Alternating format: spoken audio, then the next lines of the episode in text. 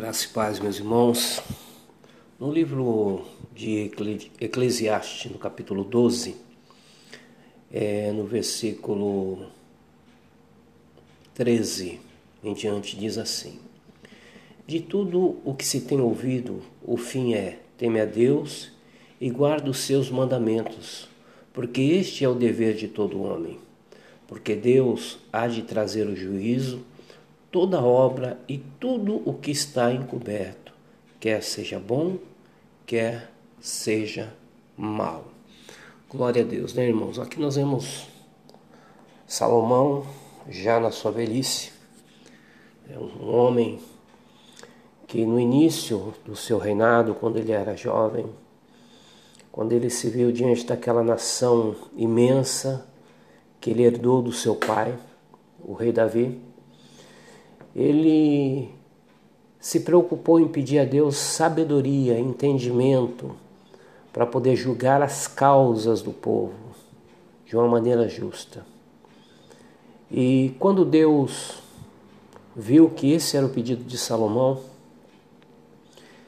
Deus se alegrou com isso e deu a Salomão a sabedoria que homem nenhum na terra teve ou terá. No entanto, irmãos, o que nós observamos é que Salomão enriqueceu de uma maneira esplendorosa, fez alianças com os reinos vizinhos, julgou o povo de uma maneira é, é, sábia nas suas decisões. No entanto, a sua sabedoria terrena para tomar as decisões terrenas o afastaram de Deus, o colocaram distante do Senhor, cometendo atos e atitudes que desagradaram o Senhor profundamente. Isso trouxe consequências para o reino de Israel, aquele reino maravilhoso que ele queria governar com sabedoria.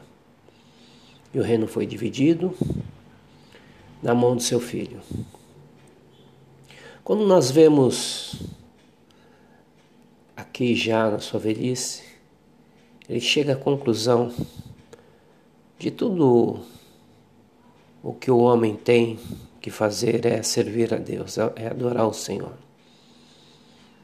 O próprio salmista diz que o temor ao Senhor é o princípio da sabedoria.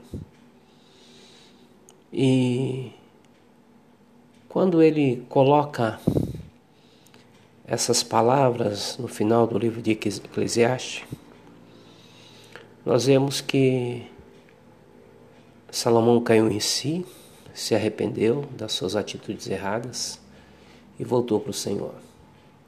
Mas as consequências das, dos seus atos ficaram.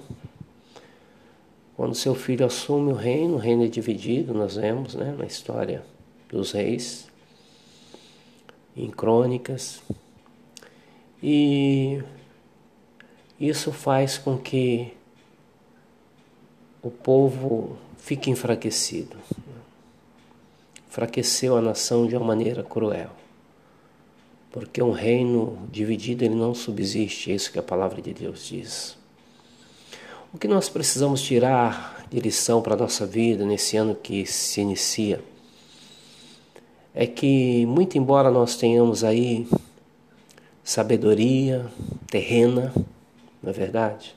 Inteligência, poder de decisão, mas tudo que nós precisamos fazer, irmãos, é confiar no Senhor, entregar nas mãos do Senhor, descansar no Senhor, temer ao Senhor e saber que os nossos caminhos vão prosperar. A palavra de Deus diz que quando nós meditamos na palavra, quando nós comemos, nos alimentamos da palavra de Deus, ela faz com que a gente tenha decisões prudentes, se conduza com prudente, com prudência, e o nosso caminho ele prospera.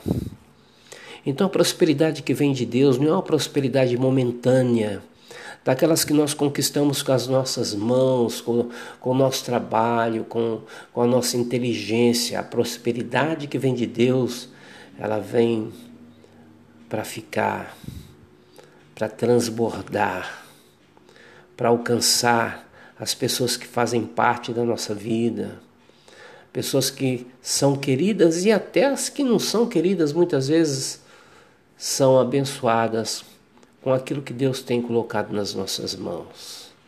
Então, meu irmão e minha irmã, nesse ano de 2022, confie no Senhor, entrega os teus caminhos ao Senhor, confie nele, confie a sua vida, confie a sua casa, confie o seu negócio. Confia a sua vida sentimental, confia a vida dos seus filhos, a vida do seu esposo, da sua esposa. Confie no Senhor, entrega nas mãos do Senhor. Não comece o ano de uma maneira louca, sem orar, sem meditar, sem depender de Deus, sem confiar em Deus, confiando apenas nas suas conquistas, na sua riqueza, no seu saldo bancário, nas suas amizades influentes. Não faça isso, meu irmão e minha irmã. Confie no Senhor, porque certamente Ele vai te conceder vitórias intermináveis neste ano de 2022. Você vai atravessar esse, esse ano como os israelitas atravessaram o Mar Vermelho, a pé enxuto. Os problemas vão estar, sim, diante de nós, sim, mas Deus abre um mar para o seu povo passar. No momento da escassez, no momento da falta do alimento, o Senhor nos alimenta com maná. O sustento vem de Deus. No momento da seca, Ele nos alimenta com a água que vem da rocha, Ramanacabá.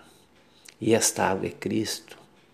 Ele é o pão da vida. Ah, Deus maravilhoso.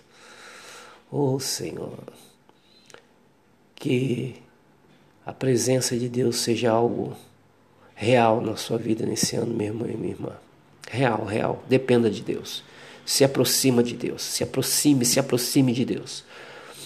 Deixa florescer no teu coração um, um, um avivamento, é, um despertamento espiritual.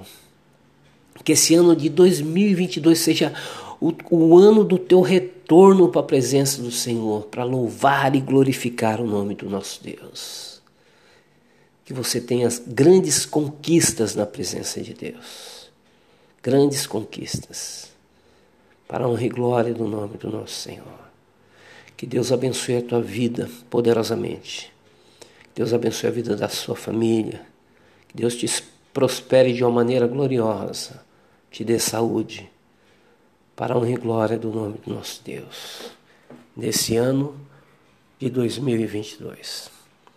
Eu sou o pastor Edivaldo Araújo, do Ministério Avivamento das Nações, Graça e Paz.